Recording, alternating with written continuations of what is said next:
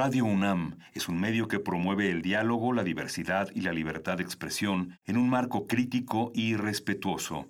Los comentarios expresados a lo largo de su programación reflejan la opinión de quien los emite, mas no de la radiodifusora.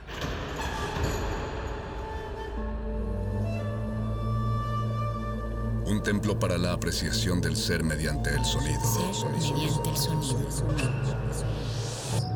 Para nosotros. El sol sale durante la noche. Nuestros gritos llevan la mesura del silencio. Y el descontento está lleno de baile y risas. A todo, incluso a nosotros, nos resistimos. La universidad Ustedes y nosotros somos Resistencia modulada.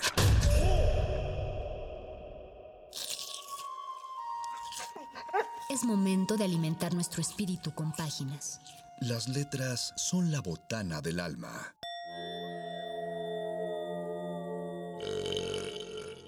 Recuerda la máxima.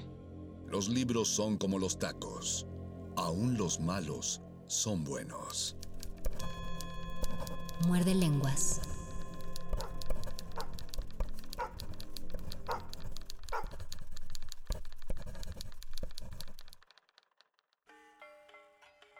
Muy buenas noches, estimada audiencia de Radio UNAM. Es un gusto, un placer y un privilegio llegar hasta sus oídos a través del 96.1 de FM aquí en Radio UNAM o a través de sus dispositivos electrónicos en www.radio.unam.mx. Ahorita que dije eso de es un gusto, un placer y un privilegio, ¿quién, quién habrá sido la primera persona que dijo eso y en qué, y en qué programa? Es un, es un lugar común, una, un pequeño análisis literario de las frases de la vida cotidiana. Bienvenidas y bienvenidos a Resistencia Modulada, que es la razón por la cual sintonizaron Radio UNAM esta noche, y bienvenidos sobre todo, y, no es que no les dé la bienvenida a otros programas, pero les digo sobre todo porque si los sintonizaron hoy y a esta hora es porque quieren escuchar Muerde Lenguas, Letras Taquitos y eh, películas de, terror, análisis literario de, de película de terror esta noche.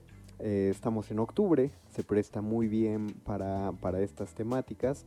Y bueno, siguiendo la línea de lo que habíamos estado haciendo, bueno, de lo que yo había hecho en un programa anterior, fue uno, un, programa bastante bien recibido, agradezco muchísimo eh, sus comentarios positivos, sobre todo nos, nos, mandaron muy buen feedback, tanto en Twitter como en Facebook, en las redes sociales. Eh, les cayó muy bien el análisis literario que se hizo sobre, sobre telenovelas mexicanas y parece ser que les gustó mucho eh, uno que se hizo acerca de un análisis literario de La Rosa de Guadalupe y posteriormente el análisis literario de Mirada de Mujer. Espero que más de una persona haya visto Mirada de Mujer después de eso, de ese pequeño y humilde análisis. Yo soy el Mago Conde, les doy la bienvenida a nombre de mi compañero Luis Flores del Mal, al cual pudieron escuchar la semana pasada y lo escucharán la próxima semana. Ya saben que mientras estemos grabando estos programas nos estamos turnando eh, la conducción de su muerte de lenguas de confianza. Eh, estas dinámicas en las que le pongo play a, un programa, una, eh, bueno, solo lo he hecho dos veces, a un par de programas, creo que eh, recibió tan buena respuesta y tantas peticiones que de hecho sí se sugirieron que se analizaran otras cosas. Hay unas propuestas muy interesantes que sí voy a hacer y de hecho pensaba hacerlas eh, esta misma noche. Bueno, para esta noche. Lo estoy grabando de noche igualmente. Y, pero pensé, no, estamos en octubre, hay que aprovechar la época un poco, entonces eh, les pido paciencia a, todos los, temas y a todas las series y películas que pidieron que fueran analizadas. Eh, voy a postergarlas un poco hacia noviembre por ahora para, para diciembre. Eh, para diciembre, para, octubre, perdón, ya me estoy adelantando, es que me encanta este último trimestre del año, siempre es mi época del año favorita eh, y por eso quiero aprovechar eh, octubre, que todo, todo se presta para estas temáticas, porque ya saben que, que un servidor, y si no lo, no lo saben se los comento, un servidor no está tan en contra no está nada en contra, de hecho, de, de tomar de alguna manera esta influencia, pues sí, tenemos que decirlo, es, netamente estadounidense, de celebrar octubre como una fiesta del miedo, como parte del Halloween. Eh, creo que finalmente si estamos atacados por tanta invasión estadounidense, hay cosas que no le deberíamos aprender, pero y hay, hay otras que podemos apropiarlas muy bien. Y, qué más padre que una, una celebración a lo largo de un mes para, para, sentir que podemos acercarnos a esta temática tan fascinante del, del terror. Mando un saludo y un agradecimiento a, a Betoques, a Mónica Sorrosa, que son quienes hacen la producción, la edición de estos programas. Muchas gracias muchachos por su ayuda. Y también un, un saludo a la gente allá en Radio UNAM, que está trabajando de manera presencial todavía. Eh, poniéndole play a, estos programas. Gracias, gracias por, hospedar a Resistencia Modulada y a este humilde muerde lenguas. Eh, así que para el día de hoy, digo, tengo unas, ya, le traigo ganas a otro, a, otro programa de este tipo que sí voy a hacer, pero pues lo voy a, voy a hacer más, más adelante en el mes, ¿no? Digo, esto es, esto va a sonar para el 11 de octubre. Eh, más cercanos a Halloween, el 25 de octubre ya tengo unas par de unas sorpresitas preparadas del mismo modo, es decir, ponerle play a algo que ustedes lo vayan escuchando y yo ir haciendo pausas para ir eh, haciendo el análisis literario. Creo que es más dinámico que solo en años anteriores, en los siete años que llevamos haciendo estos programas, eh, hemos estado haciendo lecturas. creo que leer cuentos de terror pues si bien siempre es interesante, creo que puede volverse monótono y no tan atractivo, eh, incluso pensando lo que es, que es eh, yo intento darle el mayor caché posible a una lectura de un cuento, pero creo que podemos variarle de otra manera, ¿no? Y este me parece muy adecuado, finalmente el cine eh, también pasa por un proceso literario y, aquí hay que hacer una, una aclaración muy particular, ¿no? Eh, si bien si hay un proceso literario en el cine de por medio, eh, muchas veces, y sobre todo en, México, y no lo digo yo, esto fue algo que me comentó el maestro Pepe Gordon, que no sé si escuché esto, pero de cualquier manera yo aprovecharía para mandarle un saludo, porque eso es una ley de vida, siempre que puedan saluden a Pepe Gordon. Él, él me, eh, había comentado que el guion es una de las partes más castigadas en la televisión y en el cine mexicano. Y es castigado porque se le presta poca atención, eh, no solo el momento de, hacer la producción, sino en tomar en cuenta a los guionistas, a las guionistas, y, bueno, finalmente como todo producto escénico, cuando ya se lleva al montaje o a la película, al rodaje, eh, montaje teatral o rodaje cinematográfico, pues obviamente no está íntegro, ¿no? El guion.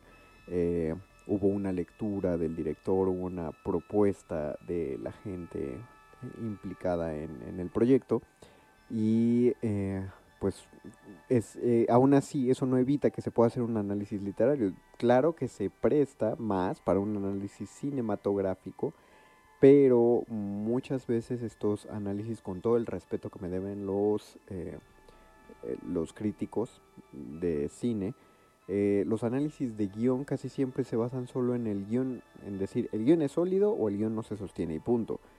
Eh, y creo que podemos adentrarnos más para ver por qué sí, por qué no el guion. Entonces para esta noche, para el programa de esta noche, escogí una película de terror que salió recientemente llamada Las Formas Antiguas. Eh, yo no la he visto. lo, lo que voy a analizar esta semana, no he visto ninguna de las dos cosas. Creo que eso me parece más interesante, así no llego prejuiciado. Eh, por eso escogí esas. Claro que podría hablarles de algo, de algo que me hubiera gustado mucho o que lo hubiera odiado, eh, pero, pero creo que, que cuando uno pasa un poco más sin filtro, como cuando llega un cuento de un compañero a un taller, estás en un taller literario, llega un cuento de un compañero que no habías leído y no habías escuchado, tienes, tienes un, eh, pues pasa sin filtros y es, y es, mucho más agradable, ¿no?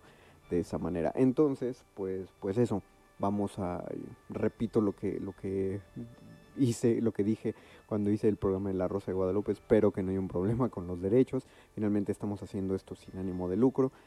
Eh, y hay, hay, otra cosa que es, que es peligrosa al, analizar eh, películas y series de terror, que estamos acostumbrados a que en el terror eh, cinematográfico eh, hay mucho, muchas escenas meramente visuales más que textuales.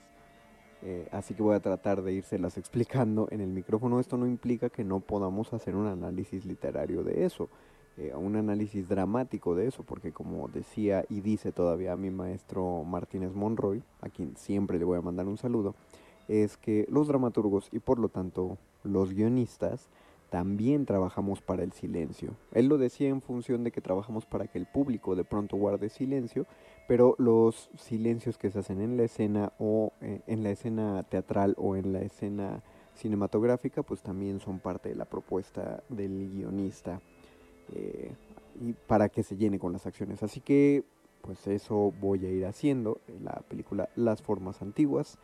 Eh, ojalá lo disfruten. Voy a ir dándole play de una vez. No, no va a haber una pausa musical en este momento porque pues finalmente vamos a estar escuchando ¿no? lo, que, lo que pase. Así que bueno, pues eso es. Ya lo tengo aquí. Está en Netflix. Si alguien después quiere, quiere darle a eso. Y a ver, ahí está el play. Y discúlpenme si voy midiendo el volumen de esto al mismo tiempo. Ok, Aquí lo voy bajando un poquito. Eh, yo había escuchado, las formas antiguas se sonó mucho en, redes sociales porque se decía que era, que era una de las películas más aterradoras que se habían hecho en México. Y luego no tuvo tan buenas críticas, así que pues sinceramente no sé qué esperar. Eh, a ver, voy a tratar...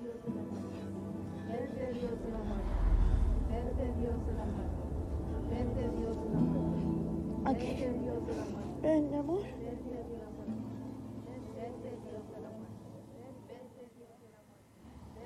Ok, ya vi que sí puedo bajar. No tengo miedo, mamá. Soy fuerte. Verás. Todo va a salir bien, ¿ok?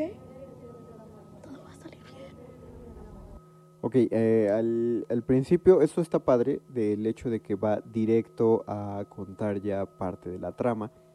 Eh, hay, una niña que está en lo que parece ser el hecho de muerte de la madre. No me voy a meter tampoco, porque una de las críticas que recibió muy duras era que no se veía que no estaba como netamente investigado, que no se apegaba a las tradiciones. Yo desconozco estas tradiciones creo que alguien, por eso no voy a hacer, no, no es que no importe esto en el análisis del guion, solo yo no puedo hacer ese análisis porque no conozco esto. Lo que yo me voy a concentrar es en ver si es creíble o no. Eh, alguien, alguien que sepa más de, de, etnias, de cultura popular, sí podrá hacer un análisis más, más puntual de esto. Eh, repito, yo no me voy a concentrar en eso solo porque no lo sé.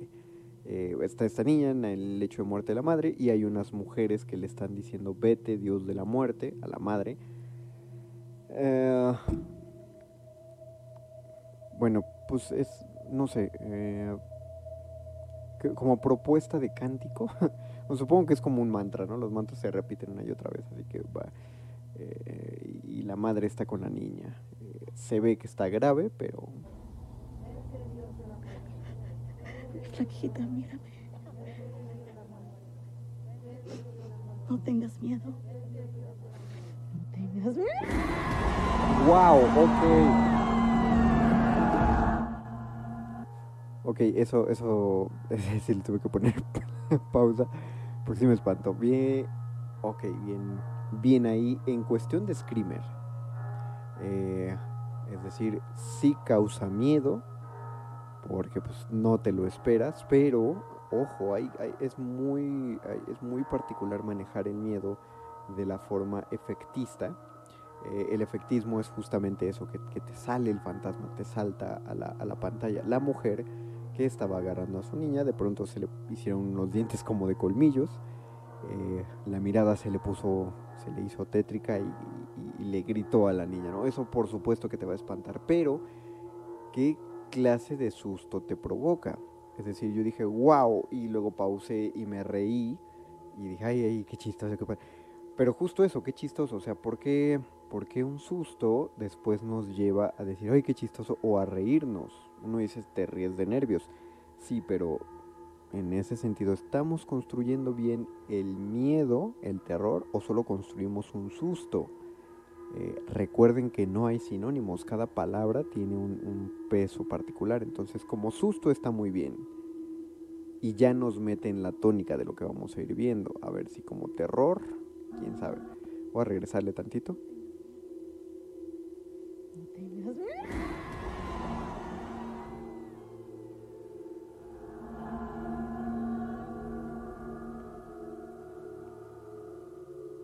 Y entra el título Las formas antiguas. Conveniente elipsis. Ok, esto es un recurso común de, películas generar un prólogo, ¿no? Eh, no está mal. No está mal, el problema es que ya, ya sabemos eh, que viene, o probablemente, esta es mi teoría, ¿no? Si es predecible esta película, quiere decir que este fue un prólogo, la niña ahora la vamos a ver como una persona grande. Si se está haciendo una propuesta diferente, la niña va a seguir siendo una niña después de este elipsis.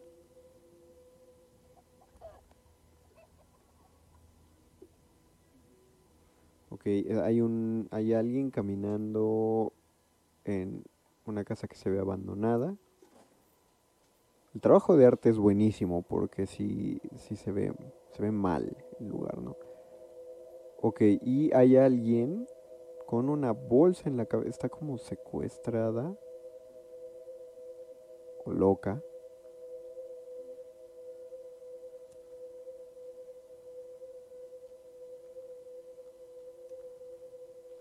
Ok, ahí hay otro, otro recurso también cliché, lugar común en, las películas de terror actualmente, que es el contrapunto.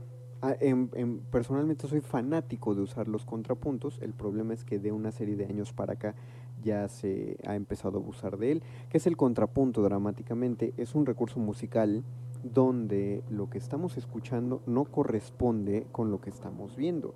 Es decir, una escena violenta le ponen una música tranquila, ¿no?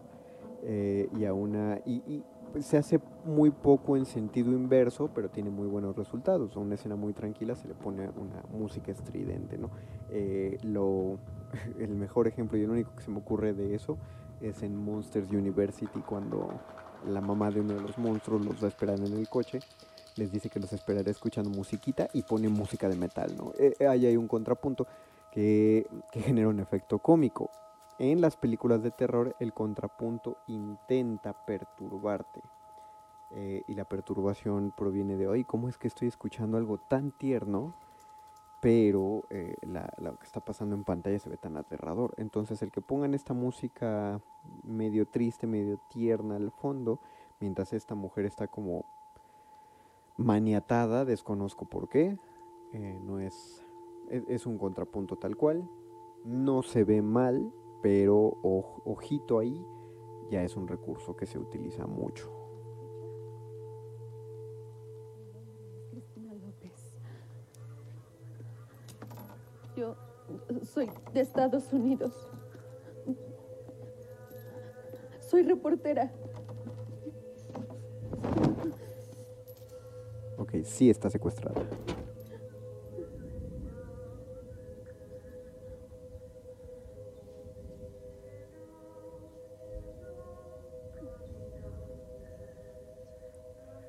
El, secuestrador o quién sabe quién sea le quitó la máscara de la cara, ella lo está viendo, no se ve, pues no se ve tan asustada si es que está secuestrada. Eh, ah. ¿Qué estabas en la boca? A ver, otra, voy a repetir eso. Él le pregunta. ¿Por qué estabas en la boca? Qué buena voz tiene ese hombre.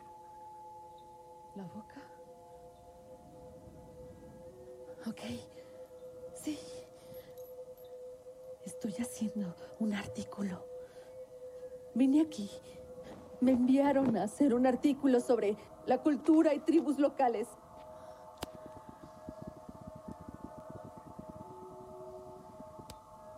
Enciende una vela. Ella, ella no se ve muy. No sé qué. No, no, deja claro si fue. ¿Qué buscabas en la boca? Es lo que intento decirte. Quiero explicarte la razón. Vine a investigar. Ah, textos rebuscados. Ok, ahí empezamos a tener un problema.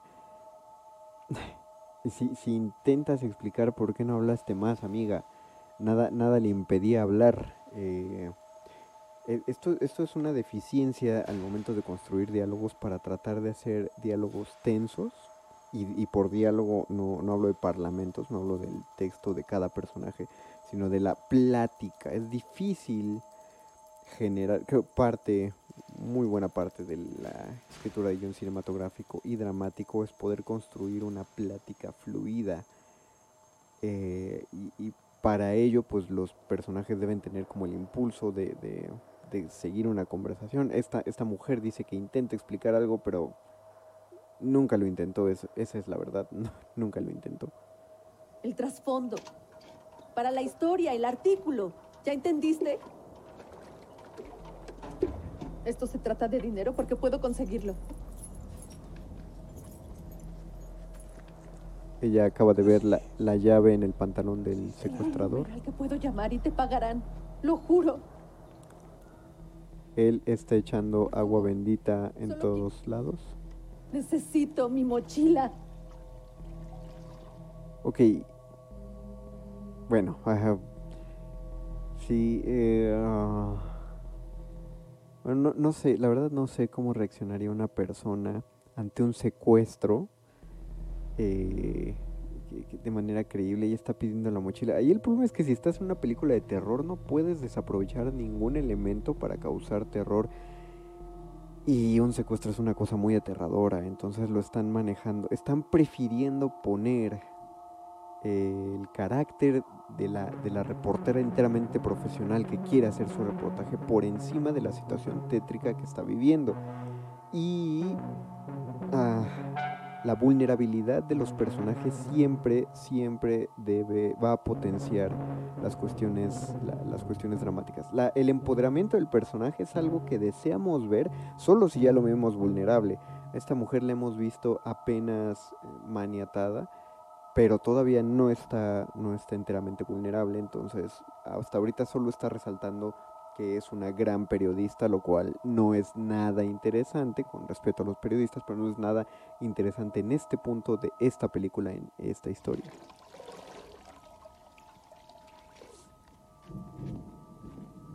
Siguen sin hacer nada, nada le impide a ella hablar. ¿Conoces a Miranda Flores?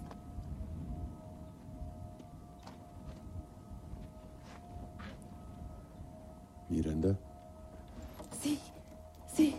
Creo, creo que, creo que en inglés, es su idioma original, ¿no? Sí, su idioma original es el inglés. Creo que en inglés ella está hablando en inglés y por eso dice que no puede explicar, pero eh, no sé. Sí, ella te dirá todo. Es mi prima. Si la encuentras, te dirá todo. Yo no debería estar aquí. Yo no debería estar aquí. El hombre se fue y no le volvió a poner la máscara en la cabeza. Y ella simplemente dejó de gritar. Ahora ve una gallina.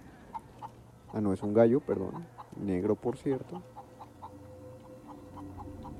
Y... ¡Ay, la música!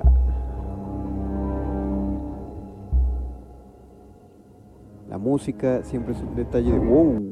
Ok, apareció una, una señora en el marco. No apareció, pues no la habíamos visto, sino que ahora está ahí. Eh, la música empezó porque te dejaron ver una pared llena de, glifos supuestamente rituales. No me parecen muy creíbles unos de ellos. eh, donde acabo de poner pausa veo tal cual una calavera, pero bueno, yo eh, iba a decir que no sé de brujería, pero no les voy a explicar porque sí sé. Bueno, eh, sigamos.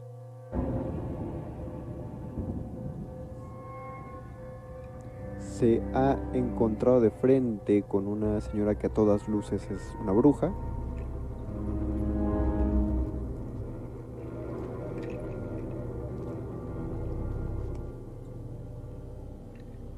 Ok, le está viendo muy de cerca. Me parece creíble que la mujer no le hable. Que no se hable ninguna de las dos. Porque no sabemos qué está, qué, qué está planeando la anciana. Ella lo tiene. ¿Qué tengo? No, no. Ella lo tiene. ah, bueno, es, creo que eso es de la traducción. Pues. No, no tengo nada. No tengo nada. No tengo nada. No, no. Ok, le está haciendo beber como pulque a la, a la fuerza.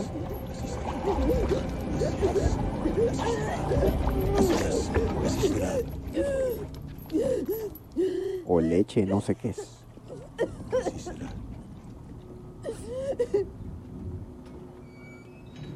Eso, ahora sí se ve vulnerable y deplorable ya. Entonces ya vemos a- a- al personaje afectado.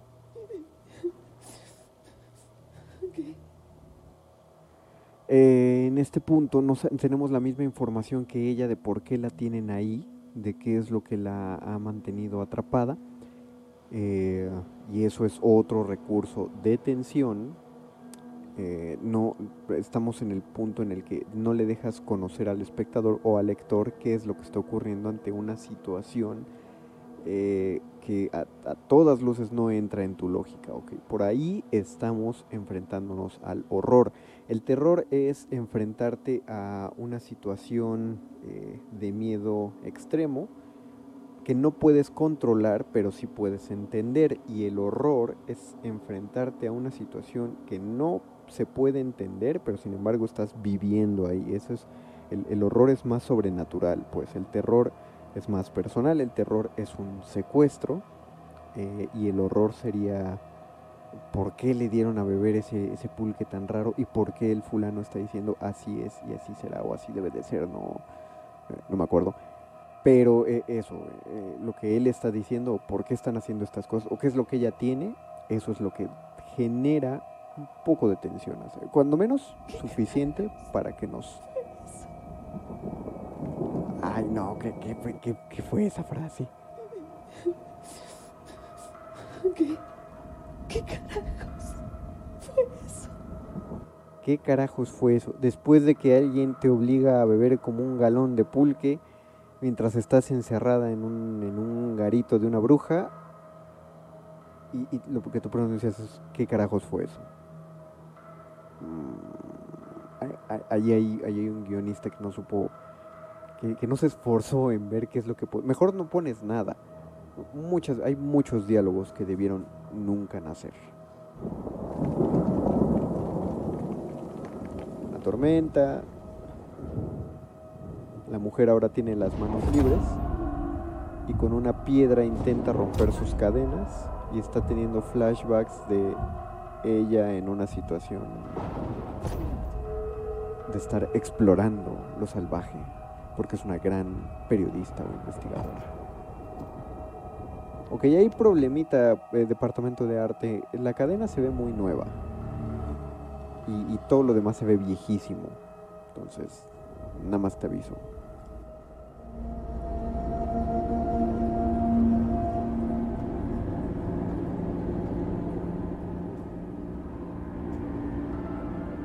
Una cosa, una cosa le tenemos que reconocer a las formas antiguas y es que sí te avienta de lleno a, la acción, ¿no? Eh, hay un lugar común que tienen muchas películas de terror que es primero presentarte la vida feliz de la familia antes de que se vea alterada. Eso, aunque es un lugar común, es un buen recurso porque te acostumbra a que eh, los protagonistas la están pasando bien y tú ya sabes que su vida se va a transformar para mal y, cuando estás en lo peor de la película, pues tú acabas recordando que es, eh, pues qué triste, cuando yo los vi felices, ahí estaba toda la familia y qué feo. Y en este caso no, no sabemos quién es ella, no sabemos si era feliz antes de esto, por lo que se ve no tanto. Eh, entonces, pues bien ahí, bien ahí. Eso, eso se parece mucho al, a como lo hacen en, eh, en Asia, el tipo de terror. Está la mujer adentro de una gruta y obviamente se está alumbrando con una lámpara. No parece ser muy buena investigadora.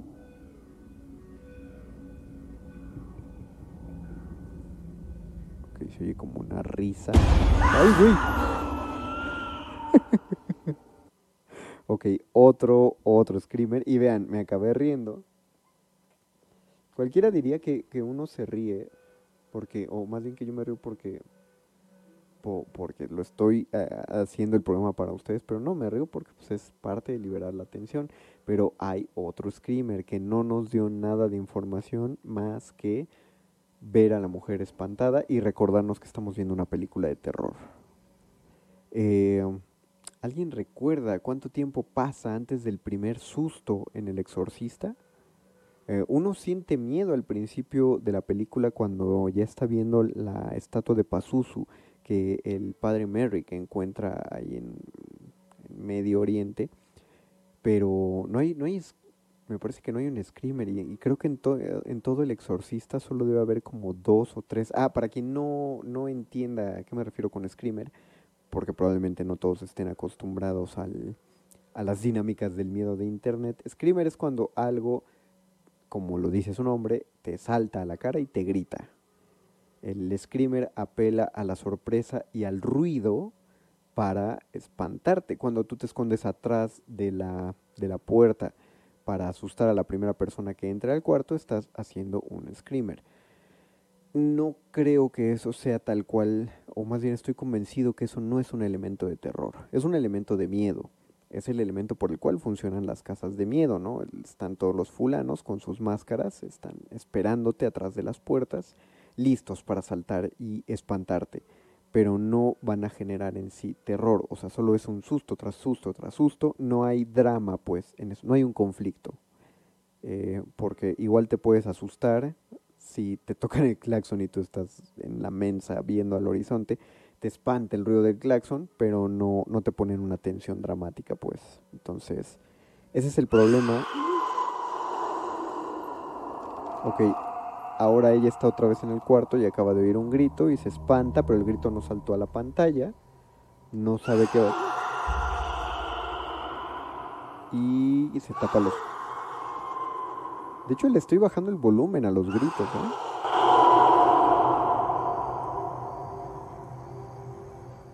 Creo que lo que está gritando es lo mismo que se encontró en la cueva y que la está viendo en el cuarto. Y ella está esperando, se va a destapar los oídos. La escena es lenta.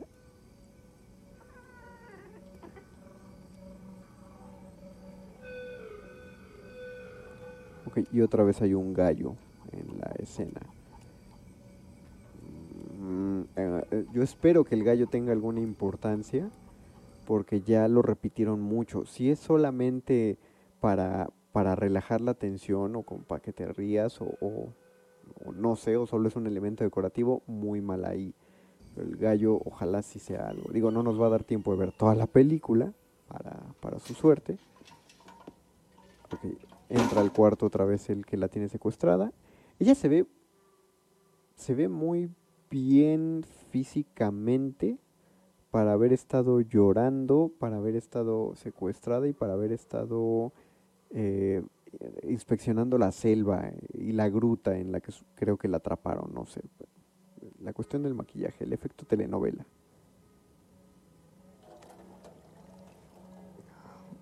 Él le acaba de llevar una cubeta a ella para que haga del baño.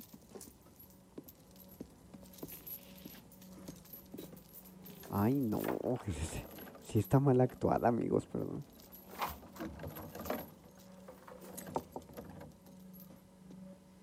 Permiso. Acaba de llegar una mujer. Miranda. gracias a Dios. ¿Estás bien? Su prima. No, maldita sea. No estoy nada bien. Oye, intenté decirles que no soy lo que sea que ellos creen que soy, pero se niegan a entender lo que les digo. Creen que no pueden dejarte ir. Pues diles que sí. Por favor. La boca. ¿Qué hacías indagando ahí? No sé por qué es importante. Te dije que no lo hicieras. Indagando. No me aseguro. ¿Es en serio? Porque es mi trabajo ir a investigar a los lugares donde me dicen que no vaya. Ay, no. Ok, de nuevo, bueno, sí, ya. Eh, al menos hay carácter, al menos está planteando el carácter de esta, de esta personaje, pero están forzando, se está forzando muchísimo que el carácter esté por encima de la situación. Eh, y esta, esta es una película de terror y lo que nos interesa más es la situación. No es que en este caso el carácter se está sobreponiendo a lo que está ocurriendo en lugar de que el carácter vaya en función de lo que está pasando. Ya le dijeron, o sea, alguien le está diciendo, no debiste haber estado ahí, ta, ta, ta. Y el diálogo de ella se enfoca en solo decir, no, no, pero yo debo ir porque es mi trabajo. O sea, no importa que eres, si eres un periodista, si alguien te dice, no debiste estar ahí, pues tú preguntas, ¿por qué no puedo ir? Pero bueno, interrumpí el diálogo igual y lo pregunta ahorita. Hay diez mil cuevas en esta jungla. ¿Cuál es la diferencia? Es una ruina. ¿Y eso qué importa? ¿Cómo que qué importa? tú eres la periodista. Tú deberías saber que hay una diferencia entre una cueva y una ruina. Lo que importa es que te dejé claro que no debías ir. Ah, se lo advirtieron. Eso, eso es funcionamiento de tragedia. Eh, hacer lo que ya se te estipuló que no hicieras. Mal ahí, amiga, mal ahí. ¿Conoces a estas personas? Siempre han estado aquí. El hombre viejo, Javi. Es su hijo. Le ayuda a su mamá con... Practica las formas antiguas. ¿Ella? ¿Es bruja? Esto es una locura. Ok, eh... No, no voy a echarle la culpa para nada a la gente que tradujo este, este trabajo, sobre todo porque estoy grabando esto en vísperas de que se, se, celebró muy recientemente el Día del Traductor y los traductores pues trabajan con lo que tienen, o sea, está bien traducido, los diálogos originales deben haber sido así de malos, ya se están pasando en no informarnos nada. Dejen ustedes que no nos estén informando el plot de la, trama de todo esto, ¿no? Eso es, eso es entendible. Pero este, este diálogo que acaban de tener no está abonando nada, nada más que recalcarnos a, a la fuerza el carácter de esta mujer y que ya nos dijeron que ese lugar es prohibido. Pero ¿por qué esta mujer no pregunta que por qué no se puede ir? Su intención es salvarte. Miranda, estoy encadenada. Me obligan a beber leche de cabra, meo en una cubeta. Ellos vieron algo. Ah, leche de cabra, no era pulque. Perdón ahí. Algo en tu interior. ¿Podrías explicármelo? Ok. Eh, su, su diálogo, su plática llevó dos minutos. Llevamos... ¿Cuántos, cuántos? Llevamos 11 minutos de película y apenas la periodista hizo una pregunta. Eh, construcción de personaje, ¿para qué? Un demonio. Un demonio. Creen que hay un demonio dentro de mí. Ok. Entonces será fácil. No es cierto. Díselos y sácame de aquí, maldita sea. Mm, bien, eh, eh, esa sí era una respuesta más esperable. La incredulidad, ese es otro, otro elemento Aquí no está todavía tan bien trabajado, pero sí es un elemento que hay que, que, hay que plantear en el horror sobrenatural. Eh, o más bien es uno de los dos enfoques que se pueden tomar en el horror sobrenatural. Número uno, o te enfrentas de lleno a que lo que estás viviendo es imposible que ocurra y, te vas. esa, esa, forma de afrontarlo es muy mala porque eh, pues no te compras que alguien que alguien crea tan, tan rápido que, las, que esa clase de cosas son posibles. ¿no? Justo lo que tienes que ir trabajando es que el público entienda la ficción que, les vas a plantear. Eso es lo que llamamos pacto de ficción. El público sabe que lo que está viendo es pues, una película, fue, es, es falso, está construido, pero tienes que apelar a que se traten de meter en la situación. Cuando pones a una persona escéptica en una película de horror, alguien que no cree que lo que esté pasando sea real, entonces estás construyendo bien, que, hay eh, que poco a poco se va a convencer. El problema de eso es que ya sabemos, si estamos viendo una película de terror, el escéptico queda como estúpido. Eh, en lugar de irnos metiendo un poco a la trama es para que todos nos burlemos del escéptico, porque decimos, mano, estás en una película de terror. Eh, muchas veces no, eso es lo que no, no consideramos cuando estamos viendo el error y ese ya no es problema de quien lo escribe o de quien lo guioniza, ese ya es problema del espectador. Si nosotros vivimos una película de terror, no sabemos que estamos en la película de terror. Esta mujer, que si ya dijeron su nombre, no me lo ha aprendido, no sabe que está en una película de terror, pero sí, eh, pero sí está actuando como si supiera que está en una, es el problema. No van a dejarte ir con lo que sea que tengas dentro. Tienes que hacer algo, llámale a alguien, trae a las autoridades. En este pueblo, aquí, ellos son las autoridades.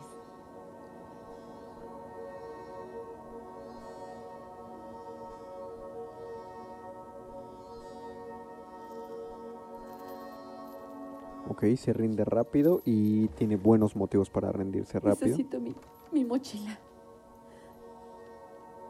Pregúntales si la tienen. Puedo enseñarles mi investigación. Don Javi, ¿tenía una mochila?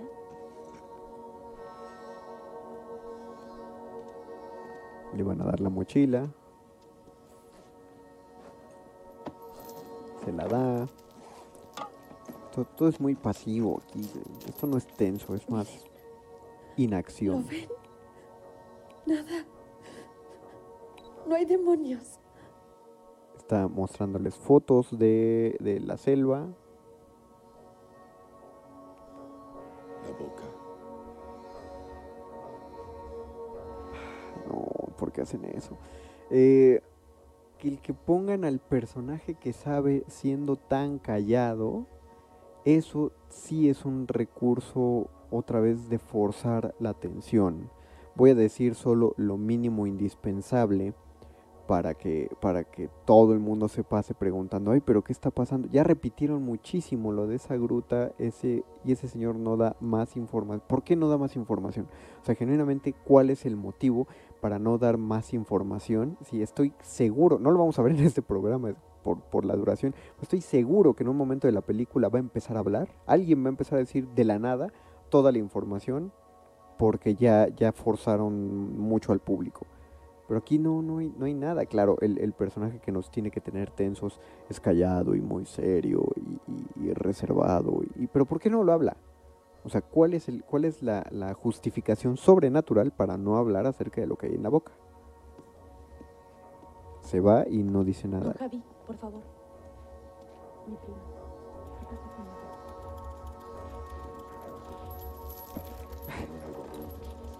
Ok, eh, ahora ellos se van a hablar por fuera y creo que ella va a aprovechar para, para estar, no sé, para intentar escapar. Pero el diálogo que se da entre los personajes afuera del cuarto es decir, con ella, ¿qué le pasa? Y él dice, tiene algo adentro, hay que sacárselo. O sea, ya sabemos, esa información ya nos la dieron. Ese diálogo fue hecho solamente para fingir que se están distrayendo y que ella puede intentar escaparse.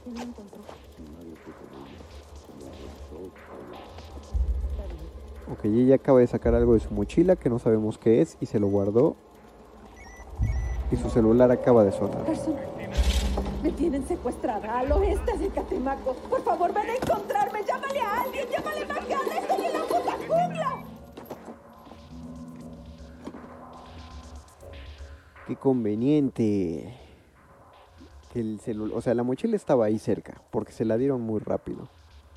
El teléfono empezó a sonar justo en el momento en que ella lo tenía. Que eso es conveniencia de guion. Claro, hay muchísimas cosas en un guion que deben ser forzadas de esa manera, pero se tienen que sentir naturales o tiene que haber un porqué. Y en esta ocasión no se sintió el porqué. Siento mucho. ¿Y por, ¿Y por qué le quitó el celular? Pues, Ahora que estoy pensando, ¿por qué no quiere que se comunique con nadie afuera, el señor? ¿Qué, qué tiene de malo? Empezará mañana, a primera hora. ¿Qué empezará mañana a primera hora? ¿Por qué nadie dice nada? ¿Qué molestos son? Eso, eso es una decisión de, de técnica de guion, una decisión muy mala. Porque sobre todo ella dice empezará mañana y por favor, por favor, si esta, si esta mujer es periodista, ella debe preguntar qué va a empezar. Espera. Si creen que funciona. Si me curan, si me exorcizan o como le llamen. ¿Van a dejarme ir?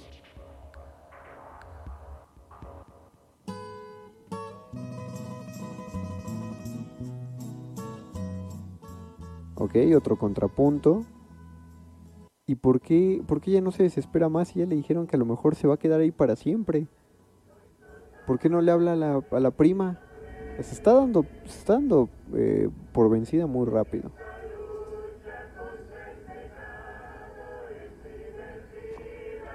Ahora le dejaron su vasito de leche de cabra a un lado.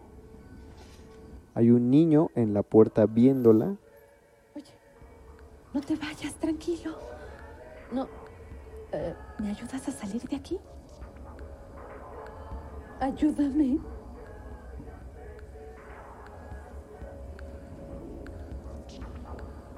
Y el niño se va sin ayudarla, obviamente. Y otra vez entra el gallo.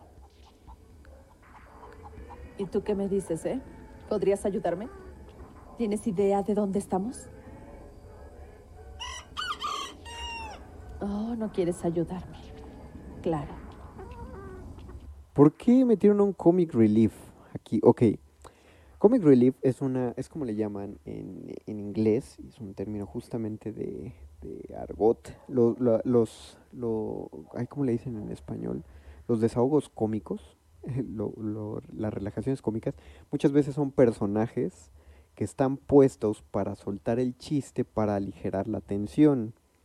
Eh, pero aquí, ¿por qué? Si no hay, no hay tensión, o sea, el problema es que ya llevamos un rato preguntándonos como, como qué pasa, y ya sabemos qué pasa genuinamente, y, y- o sea, es eso, ya sabemos. Ella cree que no tiene un demonio, todos sabemos que sí tiene un demonio. Ah, ahí está el problema del prólogo, ¿saben? En el prólogo vimos a una mujer que le estaban exorcizando y sí tenía un demonio y con ese y ese demonio atacó a la niña. Entonces sabemos que el demonio es real. Aquí sabemos que ella tiene el demonio, ya se lo dijeron otros personajes, ella no lo cree y punto. ¿Dónde está el conflicto?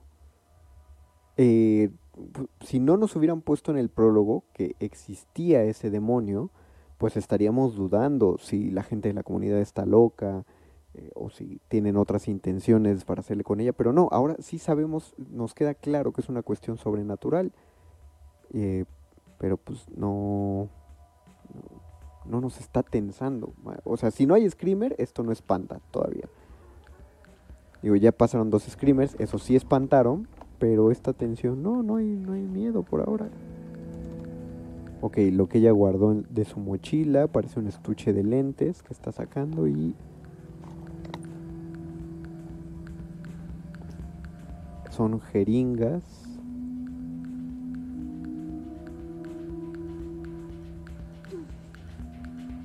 Ok, y está practicando cómo sería dar un jeringazo duro.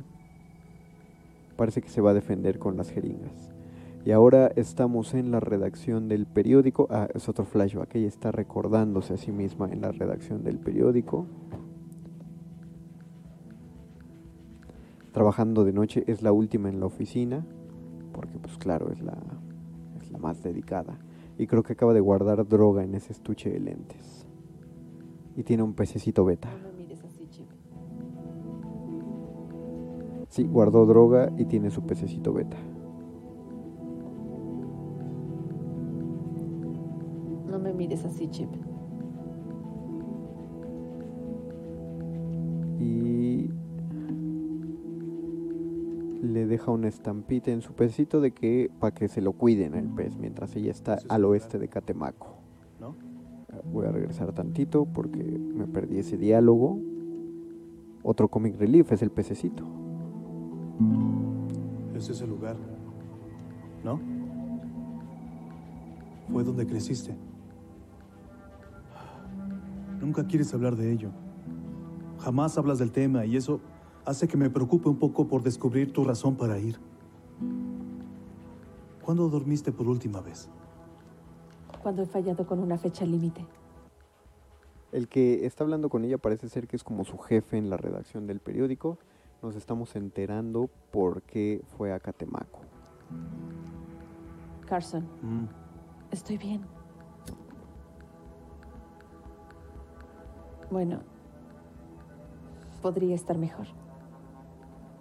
Está calentando su droga en una cucharita, porque pues, se, se la va a inyectar, ¿no? Porque es droga.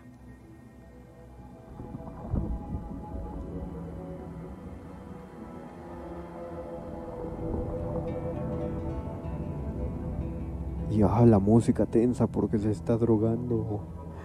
Entonces tiene algo malo. Eh, eso, es, eso es algo que sí eh, suele tener la- las películas de terror. Aquí, bueno, las clásicas películas de terror, pero aquí no está como tan bien manejado. Necesitamos, necesitan ponerle un elemento negativo al personaje para sentir que debe ser castigado. Es como una, como una concepción católica en las películas de terror. Un ejemplo muy claro está en, en la película de Poltergeist, donde los papás de la familia, la familia de la casa embrujada, eh, en un momento fuman un cigarro de marihuana juntos y son muy felices, pero esa es la cosa, están muy felices fumando su cigarro de marihuana eh, y, y de esa manera tú, tú sientes justificado que esa familia debe ser castigada porque los papás son marihuanos. Y en este caso la, la parte oscura de la película es que esta mujer se inyecte heroína y vemos la heroína hacerle efecto en los ojos y recuerda a su pececito y ahora está drogadísima viajando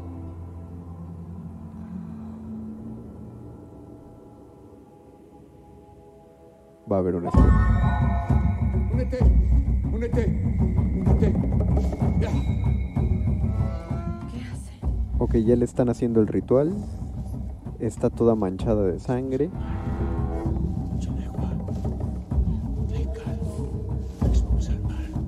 Ok, ya, ya empezamos. Respira. ¿Qué, qué, qué está pasando? ¿Qué están haciendo en este momento? Le están untando sangre. No, no, no, no, eso fue otra cosa. Esto les va a mostrar más. En estas ruinas hay muchos demonios. Hay muchos demonios que viven en las ruinas. Ellos me van a decir el nombre. Con este ritual podrá ver su nombre. Eh, lo está traduciendo la prima porque obviamente la bruja está hablando en español. ver muchas cosas. pero no ahorita. Puede que ahora no, Después, pero pronto. el demonio se va a aparecer completo. El demonio se va a revelar ante ti. Cuando lo veas. Y cuando lo veas, debes decírselo Rápido. de inmediato. Para parar su fuerza. ¿Entiendes? Así no se hará más fuerte. ¿Y, y qué pasa si no lo veo? Ok, ah, creo que el único problema de este ritual es la música. Porque no es música que esté pasando ahí adentro, no esos tambores. Es música que le agregó, que se agregó en postproducción. Y la, la música siempre debe funcionar para darnos un contexto o un apoyo eh, de, de la escena que estamos viendo. Y aquí el, el apoyo es más que evidente, o sea, estamos haciendo un ritual, entonces vamos a ponerle música ritual me parece, esto, esto nunca debe ser- de decirse en un taller de qué hubiera hecho yo, pero me parece que para, para hacer sentir más miedo en esta situación deberíamos escuchar solo el sonido ambiental de ese lugar, no, no el, no eso, no el diseño Oye, sonoro. señora, ¿quiere saber qué sucederá si no lo ve?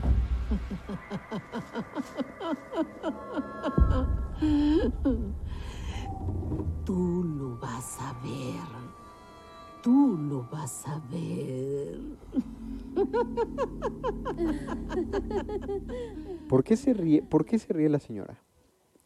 Otro, otro cliché, elemento muy, muy malo. O sea, ¿por qué se ríe? Se supone que la señora está preocupada, se supone que está tratando con un demonio. Se reiría, en cuestión de carácter, se reiría porque quiere castigar a, a la mujer. Pero en ese caso, si la quiere castigar, pues la deja que el demonio se la chupe y ya, ¿no? ¿Para qué la quiere exorcizar? O sea, la risa está puesta solo para tratar de causarnos un miedo de que la bruja se está riendo, pero no lo logra, no, no lo logra, es un lugar común espantoso. Eh, ya, ya estoy por terminar esta grabación, este programa, perdón. No, pues ya, ya, eh, porque sí, no va a dar tiempo más, me quedé antes del ritual. Ok, estos fueron los primeros 19 minutos de las formas antiguas y, Y pues no, eh, al menos hasta estos 19 minutos no me, no me, no ha, ha logrado cautivar y atrapar tanto, sobre todo si pensamos que son 20 minutos de una película de hora y media.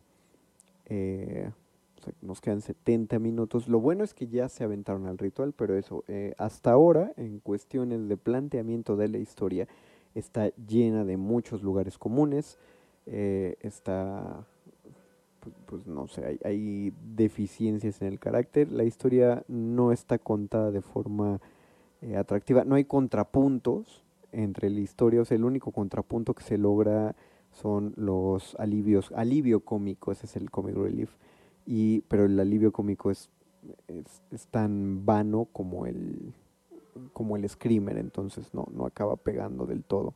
Así que empiezo a entender, con estos 19 minutos empiezo a entender por qué la gente se quejó tanto de las formas antiguas. Así que, pues, ni modo, eh, no logro atrapar. Yo espero, yo creo que sí, la voy a seguir viendo, no hoy, pero sí la seguiré en algún momento.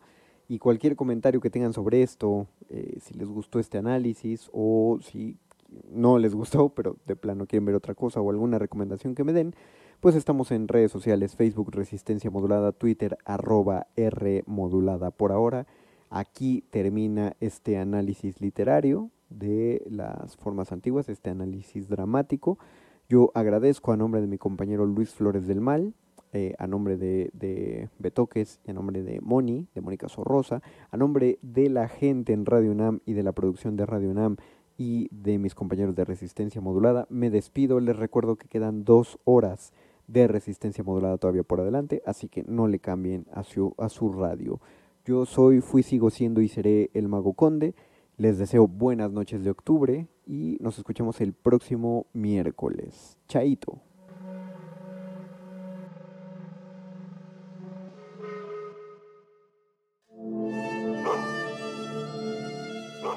Enseñanza del día. El dinero no compra la felicidad pero compra libros y tacos. Y eso se le parece mucho. Medítalo.